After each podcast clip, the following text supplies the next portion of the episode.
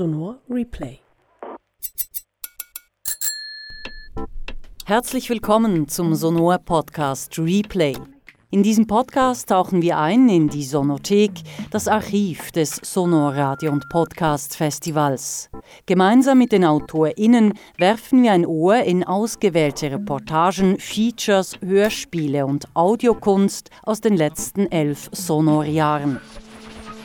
Sonor Replay.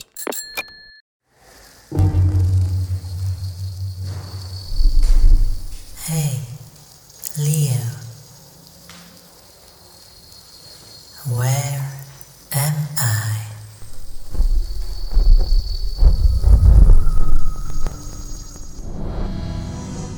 Leo Hoffmann ist Komponist, Klangkünstler und Hörspielmacher. Die Liste seiner Werke ist lang und sehr divers, von experimentellen Hörspielen über Musiktheater und szenischen Konzerten bis zu Performances, Video- und Klanginstallationen. I'm sorry, I'm not able to recognize this song. But you sound like an artificial intelligent voice program to me. Wer gerne unmittelbar zugängliche Werke hat mit handlungsorientierter Dramaturgie und linearer Erzählform, ist bei Hoffmann fehl am Platz. Hoffmanns Stärke und Faszination sind das Experimentieren, das Erforschen des Zusammenwirkens von Stimmen, Elektronik und Bewegung. Er untersuche die Medialität von Musik, das visuelle Musizieren und das körperliche im Klang, schreibt er auf seiner Website. Was er will, macht der Mensch doch, was sie will. Am Sonor-Festival präsentierte Leo Hoffmann die Sprungfeder, eine Hörspielperformance mit Sensoren. Zudem liefen drei seiner Stücke im Wettbewerb, wovon wir uns zwei anhören: Sekundenschlaf, eine Radiowellennavigation und Napoleon auf St. Helena.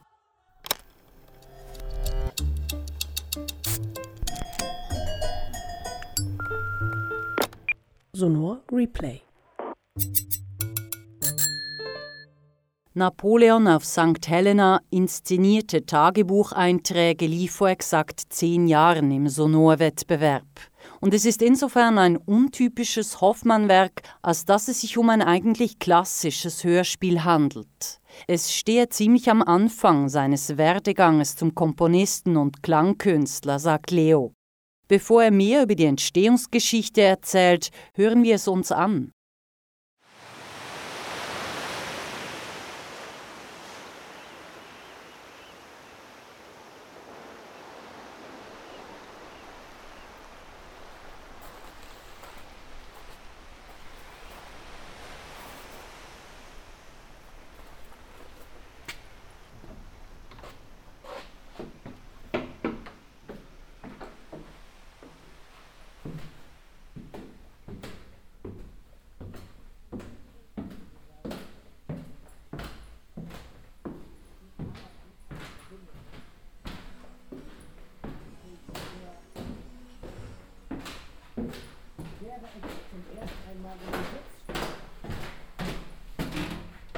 Indien den Engländern verloren gegangen.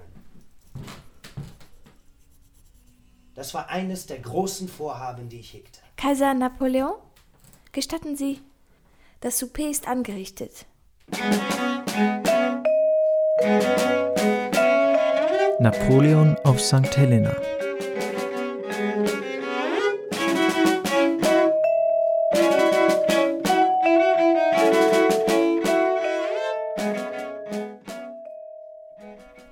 Ich in Moskau gestorben, so hätte ich den Ruf eines Eroberers hinterlassen, der in der Geschichte seinesgleichen nicht hat. Dort hätte eine Kugel meinem Leben ein Ende setzen sollen.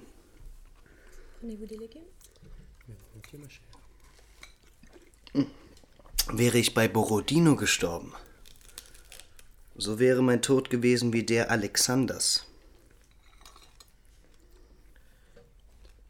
Bei Waterloo zu fallen wäre ein guter Tod. Vielleicht aber wäre Dresden noch besser gewesen. Doch nicht. Hm. Nein. Waterloo war besser. Die Liebe des Volkes. Sein Bedauern, was das Schicksal für ein Ding ist. In der Schlacht von Arcis-sur-Aube tat ich alles, um einen glorreichen Tod zu finden, indem ich den Boden des Vaterlandes Schritt für Schritt gegen den Feind verteidigte. Ich setzte mich ohne Rücksicht aus. Es regnete Kugeln um mich, meine Kleider wurden durchlöchert, und doch konnte mich keine von ihnen erreichen. Ein Tod durch eine Tat der Verzweiflung wäre eine Niedrigkeit. Der Selbstmord steht weder mit meinen Grundsätzen noch mit dem Rang im Einklang, den ich auf der Weltbühne eingenommen habe. Ich bin zum Leben verurteilt. Das Sprichwort sagt, ein lebender Tambour ist mehr wert als ein toter Kaiser.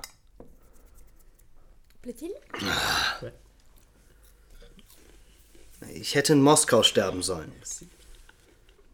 Bis dahin gab es für meinen Ruhm keine Einbuße. Meine politische Karriere wäre dann ohnegleichen in der Weltgeschichte gewesen. Excusez-moi. Mon empereur, prenez-vous vraiment votre médecine Lassen Sie Ihre Arkana fahren! Der Mensch ist. Der Mensch ist wie eine Festung, in die weder Sie noch ich hineinsehen können. Die Verteidigungsmittel der Festung aber sind mehr wert als Ihre Drogen. Ihre widerwärtigen Präparate sind zu nichts gut. Die medizinische Wissenschaft besteht aus einer Sammlung von aufs Geradewohl erdachten Verordnungen. Fasst man die Wirkungen in ihrer Gesamtheit ins Auge, so sind diese Drogen der Menschheit bei weitem schädlicher als vorteilhaft. Ich bin nicht der Mann für ihre Tränkchen.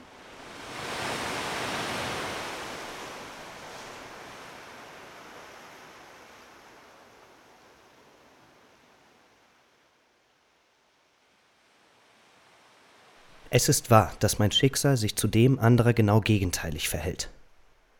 Der Sturz lässt sie für gewöhnlich klein werden, mich hingegen hat er unendlich emporgetragen. Jesus Christus würde bis heute nicht als Gott verehrt, hätte er nicht seine Dornenkrone getragen. Es war sein Märtyrium, das die Fantasie der Völker faszinierte. Wenn ich mich wie mein Bruder in Amerika aufhielte, wäre ich längst vergessen und meine Sache verloren. So sind eben die Menschen. Es muss jeder seinem Schicksal standhalten. Mein Märtyrium ist die einzige Chance, dass meine Dynastie die Krone zurückerhält. In Amerika würde ich bald ermordet oder vergessen sein. Mir ist St. Helena lieber.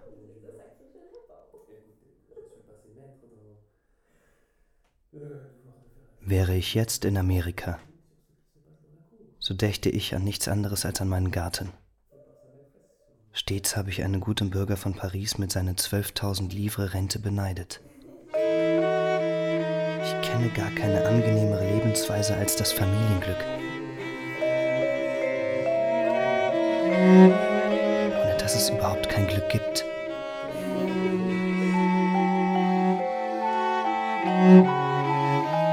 Selige Zeit auf Ajaccio. Das Heimatland hat unsichtbare Reize.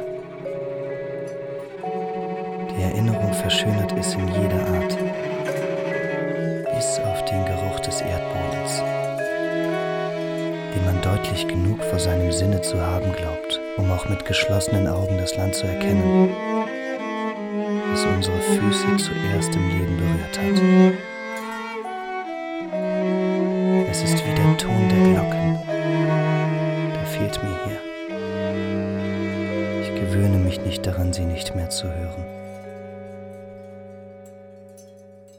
Ich muss unterliegen. Ich muss auf dieser Klippe für den Ruhm büßen. Wo ist Frankreich mit seinem lachenden Himmel? Ich möchte ihn noch einmal wiedersehen. Ich würde mich im Anblick seiner Küste neu belebt fühlen. Ich hätte besser daran getan, in Ägypten zu bleiben. Dann wäre ich jetzt Kaiser des gesamten Orients. Wenn St. Helena Frankreich wäre, ich würde mir diesen schrecklichen Felsen gefallen lassen. Ça ne va plus, monsieur. Je dois vraiment m'en aller, je suis vraiment désolé, mais je ne peux pas rester ici indéfiniment. Sie reden von Kummer. Und ich? Was für Kummer und Sorgen habe ich nicht gehabt? Was für Vorwürfe lasten auf mir? Sie haben doch nichts zu bereuen. Jetzt gehen Sie, Gourgon.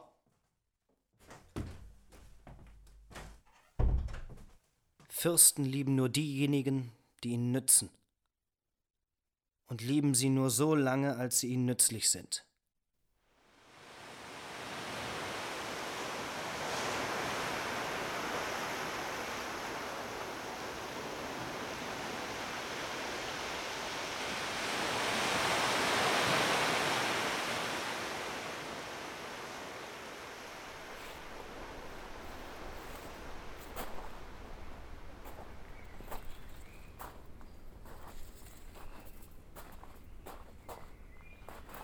Good day, General Montalon. Would you happen to know what your Emperor is doing? Bonjour, soldier. He's there, dans le jardin. What, marching through the flowers? Oh, non, au contraire. He is watering them.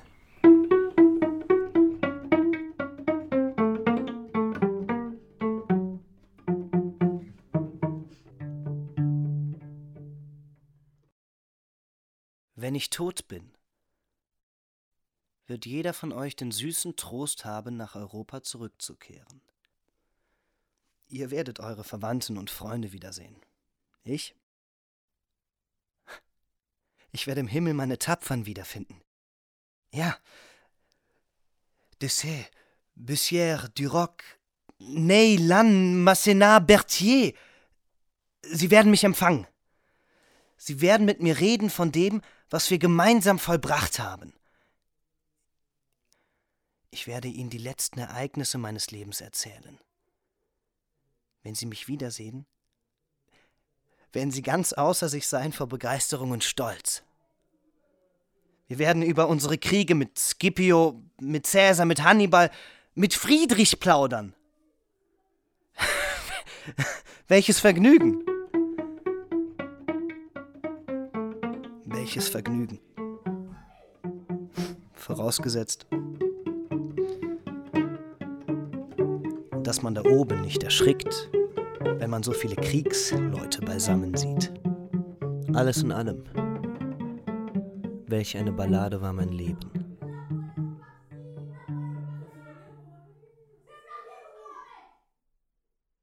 Der Übergang von meinem tätigen Leben zu dieser vollkommenen Untätigkeit und Absperrung hat mich vernichtet.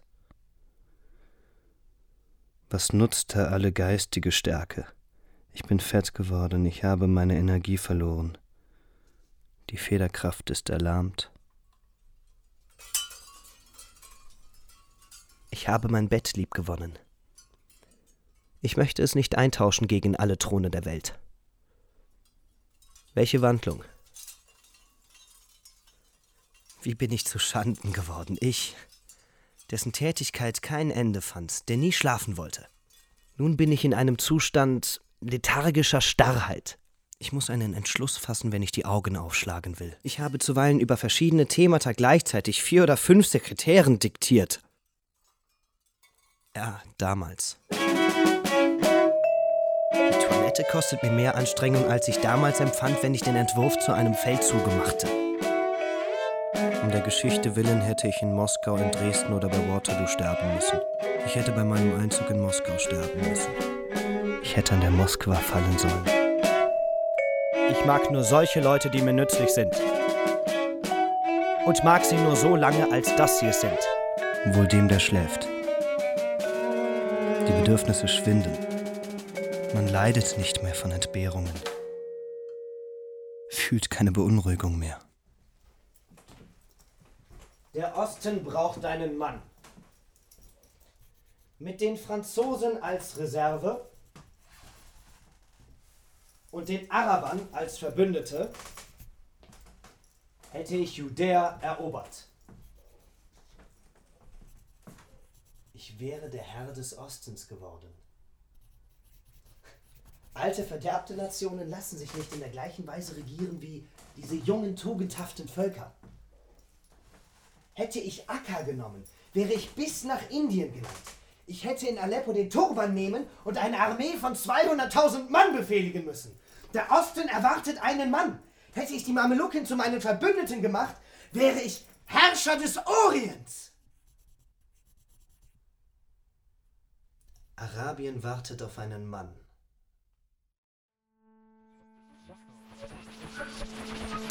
Sonor Replay.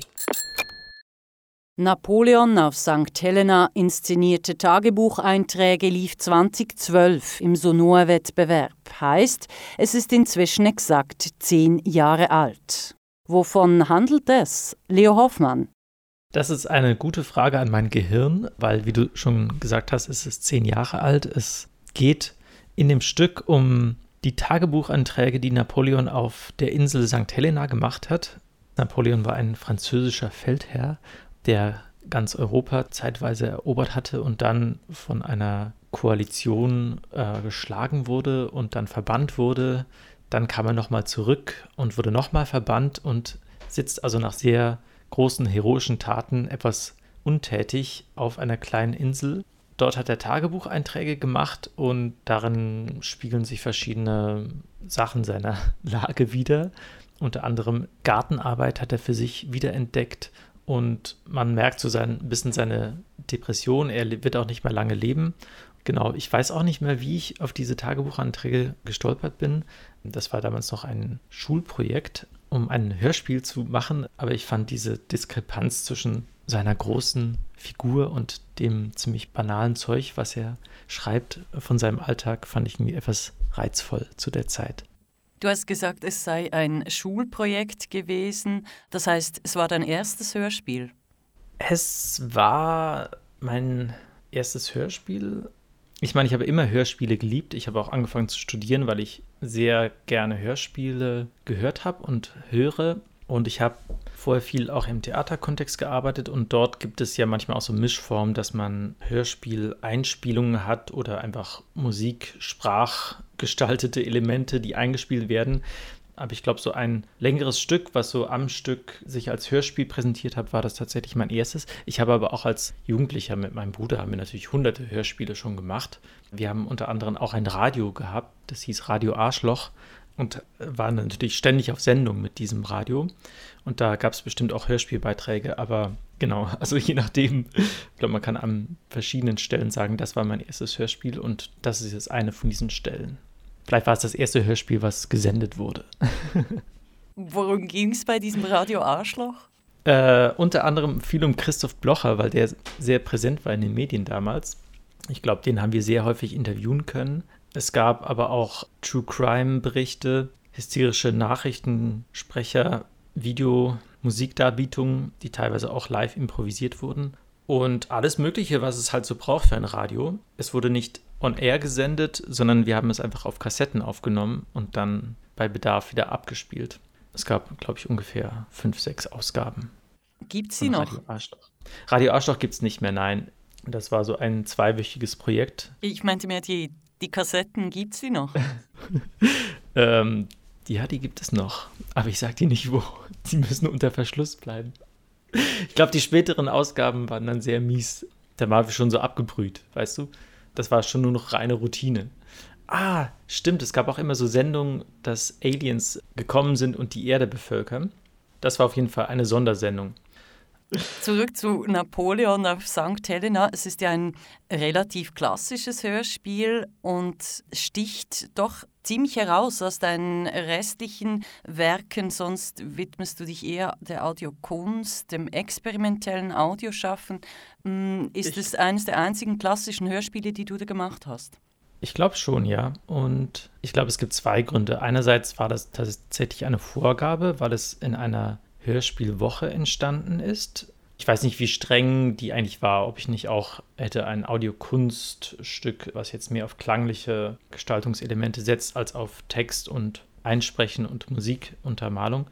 Ich glaube, was so mein Stil ist oder was mich daran interessiert, habe ich halt auch erst mit der Zeit entdeckt und ich glaube, damals hatte ich durchaus einfach die Motivation zu sagen, ich mag Hörspiele, ich will Hörspiele machen, darum mache ich jetzt auch mal so ein amtliches, normales Hörspiel und wollte quasi in dem Sinne alles richtig machen.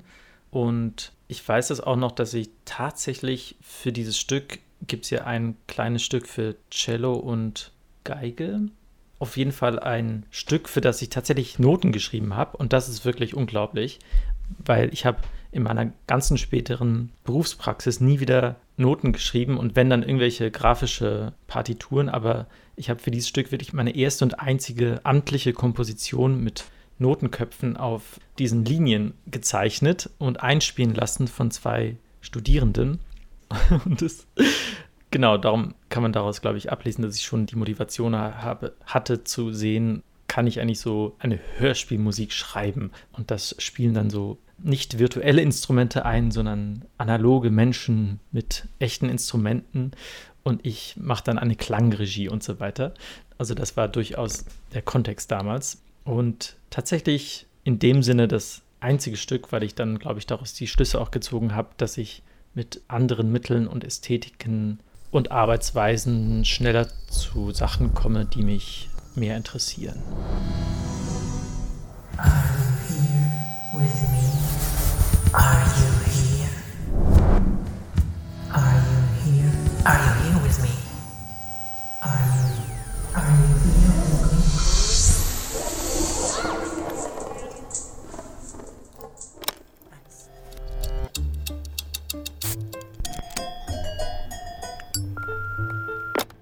Sonor Replay.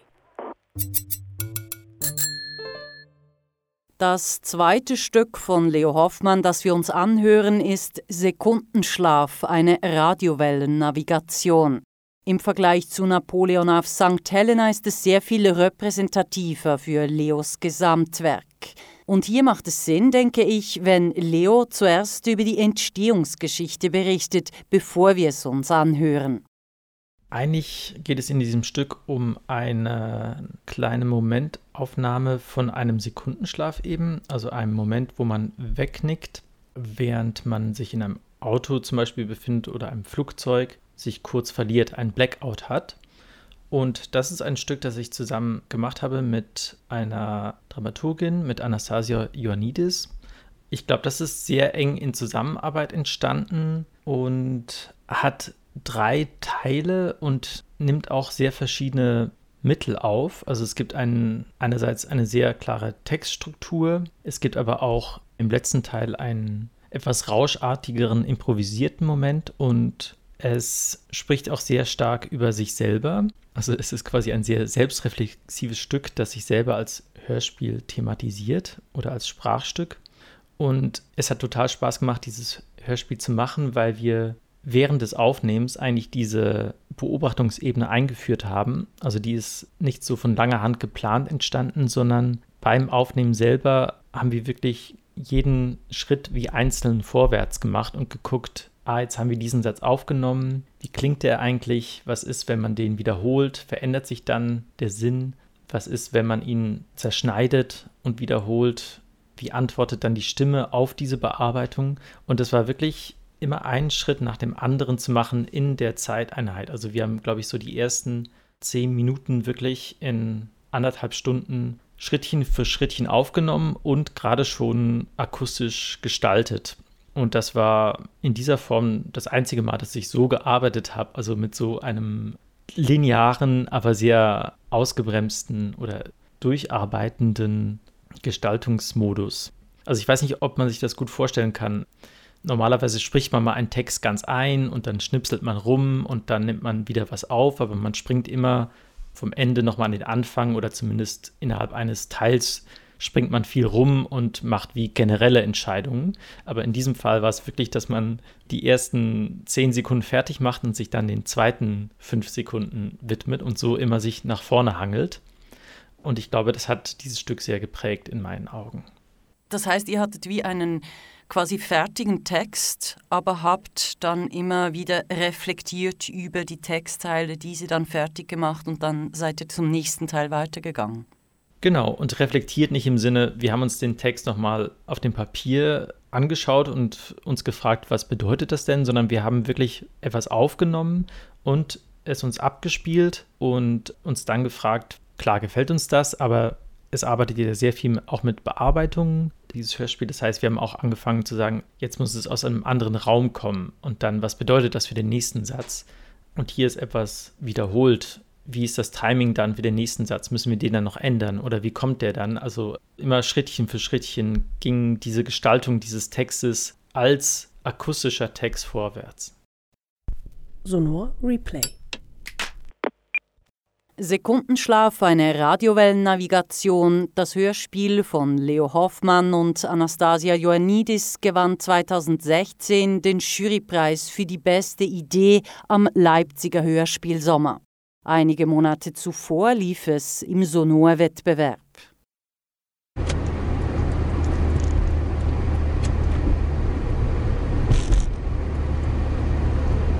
Nach 200 Metern biegen Sie rechts ab, dann halten Sie sich links. Rechts. Biegen Sie rechts ab, dann halten Sie sich links. Halt. Links halt. Nach 200 Metern Berliner Platz. Graues Band, grauer Rand, Deutschland.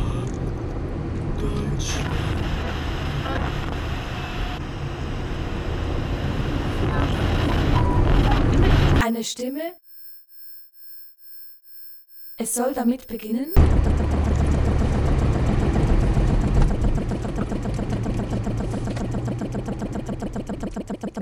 dass der Zuhörer direkt angesprochen wird. Halten Sie sich links. Und dazu animiert wird. Ani, ani,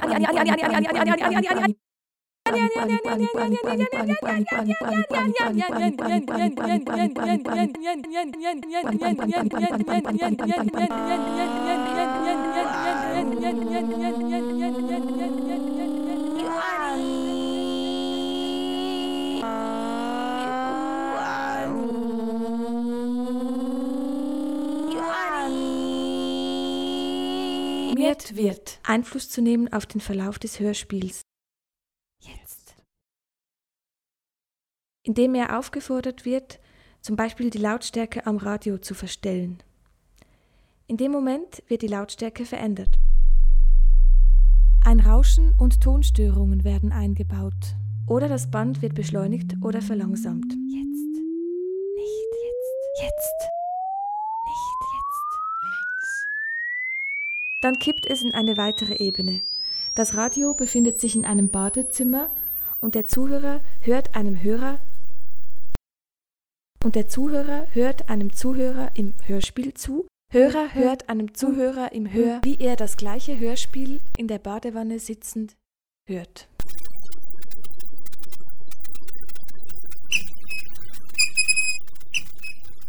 Diese Ebenen sind ineinander verschachtelt, wobei ein Hineinzoomen und gleichzeitiges Wegzoomen stattfinden soll.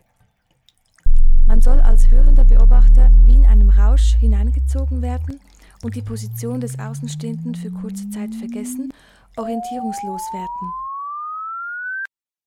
Oder einfach die Ebenen. Orientierungslos werden.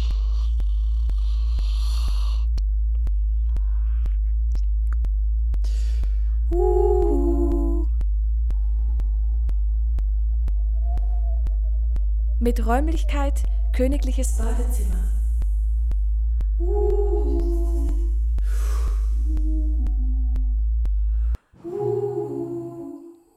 Man hört Wassergeplansche, Pusten. Dann Luft holen und abtauchen. Unter Wasser hört man das Radio von weitem. Es kommen andere Klänge dazu. Eine Unterwasserwelt. Dann ein Auftauchen durch einen Wecker mit der gleichen Stimme wie die Anfangsstimme. Die gleiche wie zu Beginn.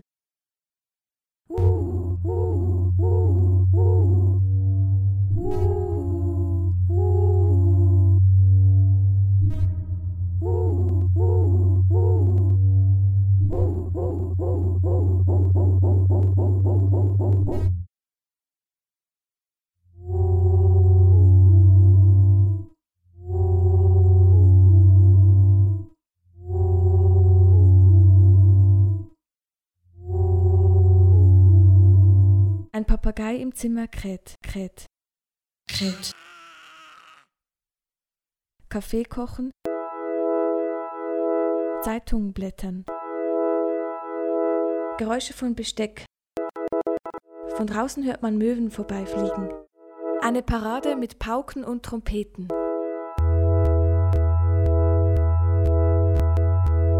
Eine Stimme, die gleiche wie zu Beginn, ruft in ein Megafon die Bastelanleitung für ein Origami-Schiff. Das Besteckeklapper wird lauter, der Papagei ruft Huhu. Es kommt Radiorauschen dazu. Piratenschiffe, Piratengesänge.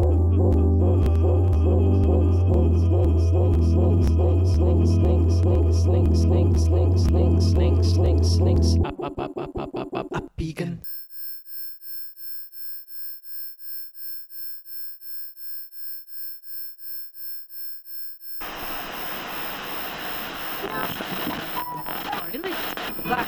Du da vorm Radio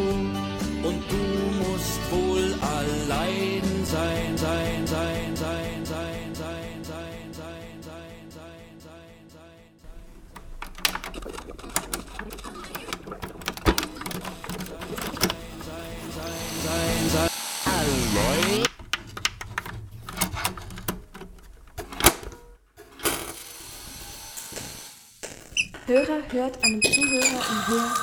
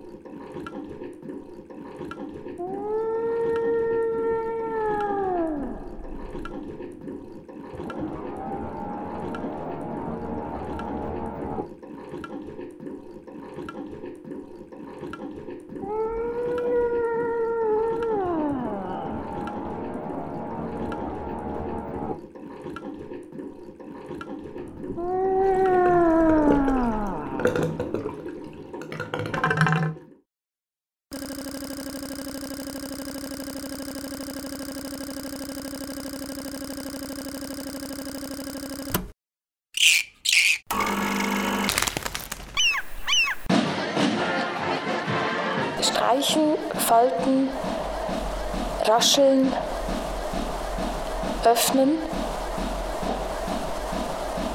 drehen, biegen.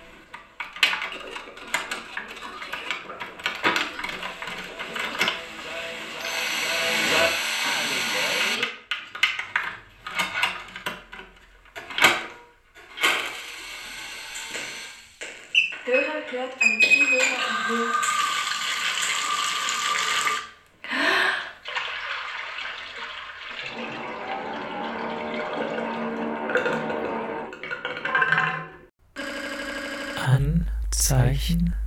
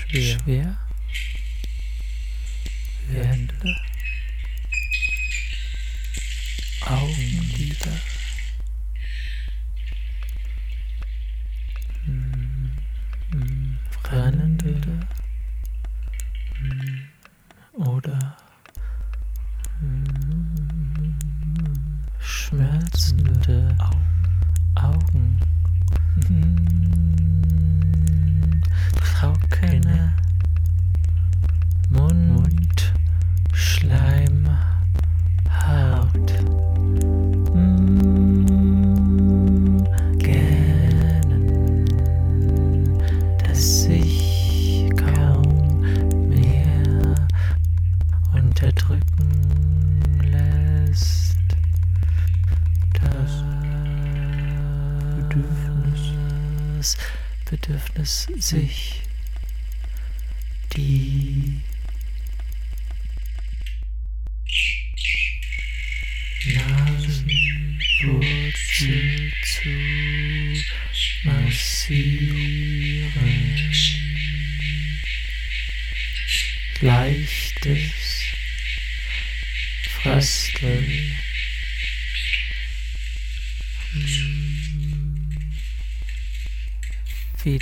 notice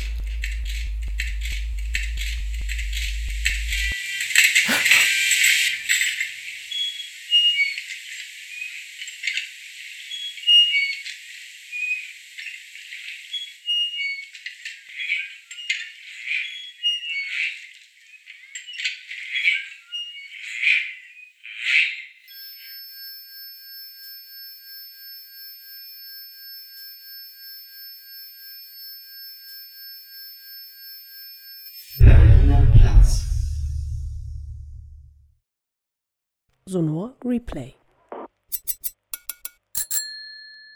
Eigentlich hätte ich mich sehr gerne in Leo Hoffmanns Produktionsstudio umgeschaut. In meiner Vorstellung präsentierte sich eine unüberschaubare Ansammlung von verschiedensten Mikrofonen, Kabeln aller Art, Mischpulten und sonstigem Audiotechnikgerät, von welchem ich nicht einmal die Funktion nennen könnte.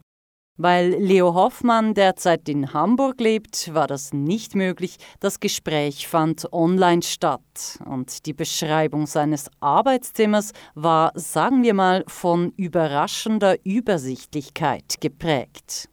Oh, ähm, also das ist mein Zimmer einfach. Etwa neun Quadratmeter groß. Und da ist ein Schreibtisch. Und das ist toll. Der Schreibtisch ist äh, höhenverstellbar. Ein kleiner Luxus, den ich meinem Rücken gönne. Darum stehe ich jetzt auch gerade hier und habe jetzt hier mein Standard-Equipment, ein Bildschirm und zwei Lautsprecher. Ich spreche in ein Schwanenhalsmikrofon. Die verwende ich auch sehr gerne auf den Musiktheaterbühnen, weil ich finde, die sehen so schön aus wie Schilf, dass man so beugen kann.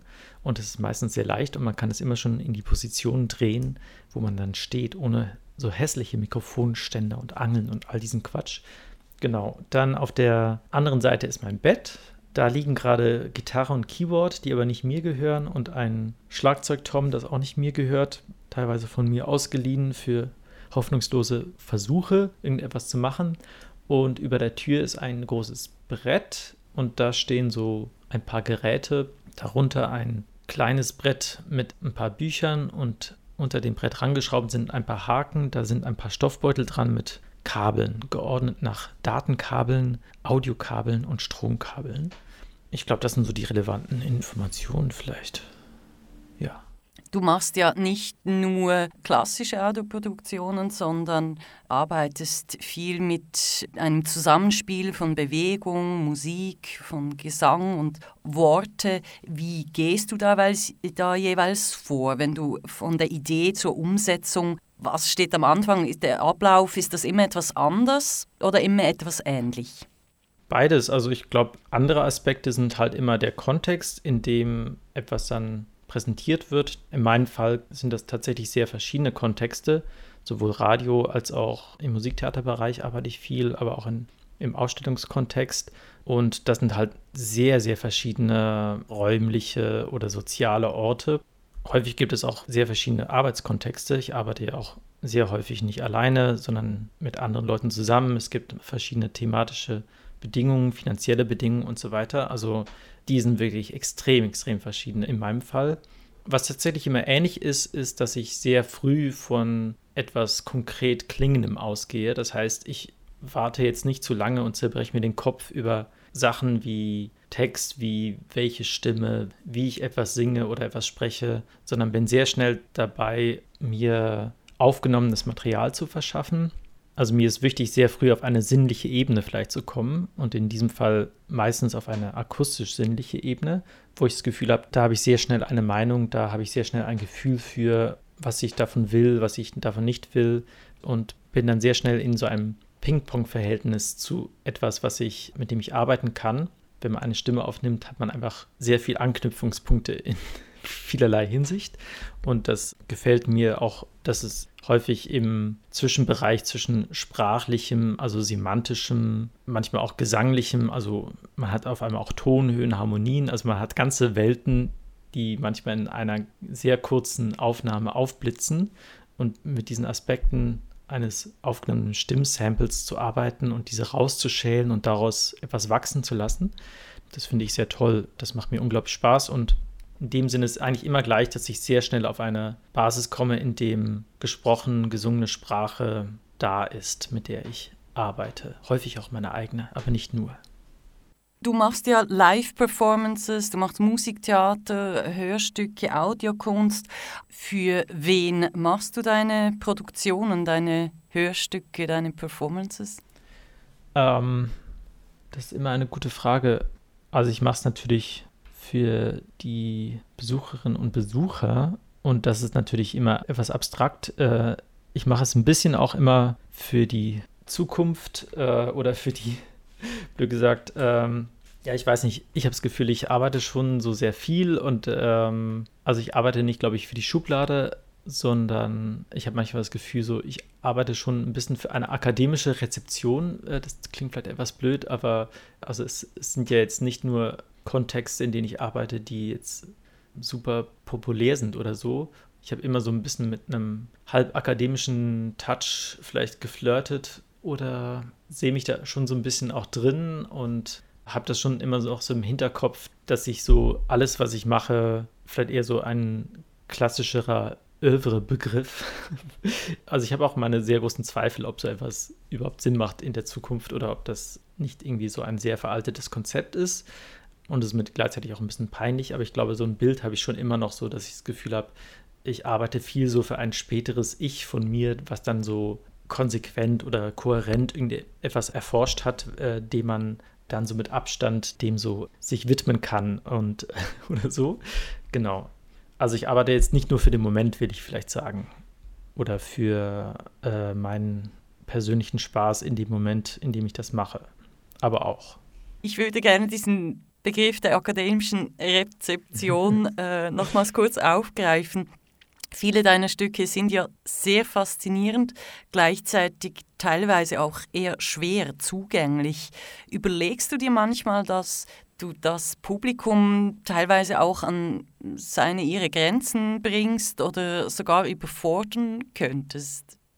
Ähm, ja, also ich weiß nicht, da sprichst du einen wunden Punkt an. Ich glaube, generell und auch in der Vergangenheit war bestimmt alles, was ich gemacht habe, noch, hatte einen sehr viel stärkeren Nerd-Charakter den man natürlich entweder mit einer gewissen Vehemenz oder Ignoranz vor sich hintragen kann.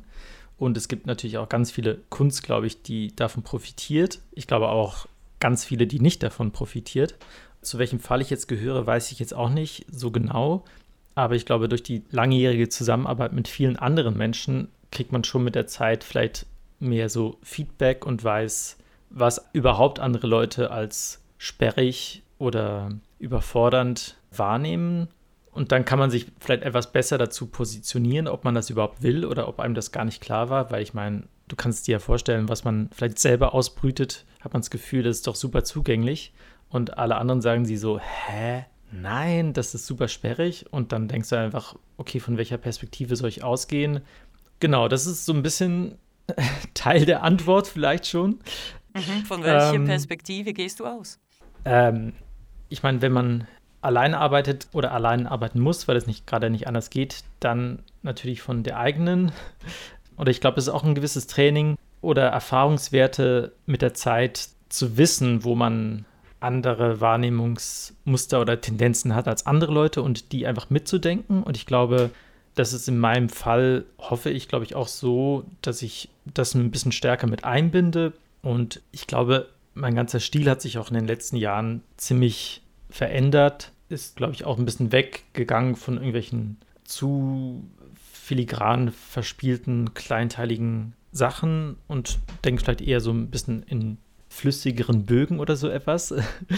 Aber wie gesagt, ich glaube, es ist in jedem Fall ein bisschen anders, welchen Sachen das gut tut und welchen nicht. Ich glaube tendenziell eher, dass es Sachen gut tut, wenn man andere Perspektiven mitdenkt und sich äh, feedbacken lässt bezüglich seiner eigenen Arbeit. Aber es ist, glaube ich, auch kein Königsweg oder Königinnenweg, äh, wenn man dem so sagen kann, zu einer besseren Kunst.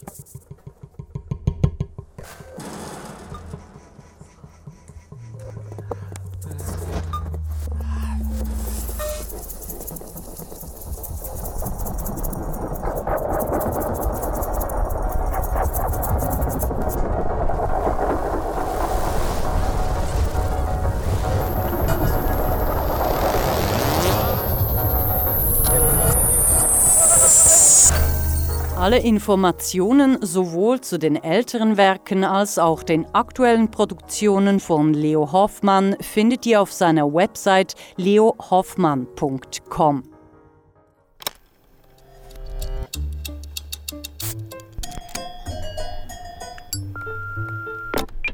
Die nächste Folge des Sonor Podcasts Replay gibt's in zwei Wochen. Für die Unterstützung danken wir dem Portal für das audiovisuelle Erbe der Schweiz Memoriaf sowie Stadt und Kanton Bern und Zürich.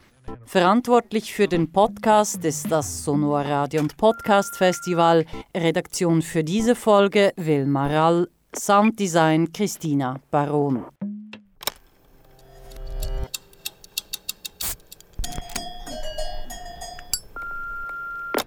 Sonor Replay.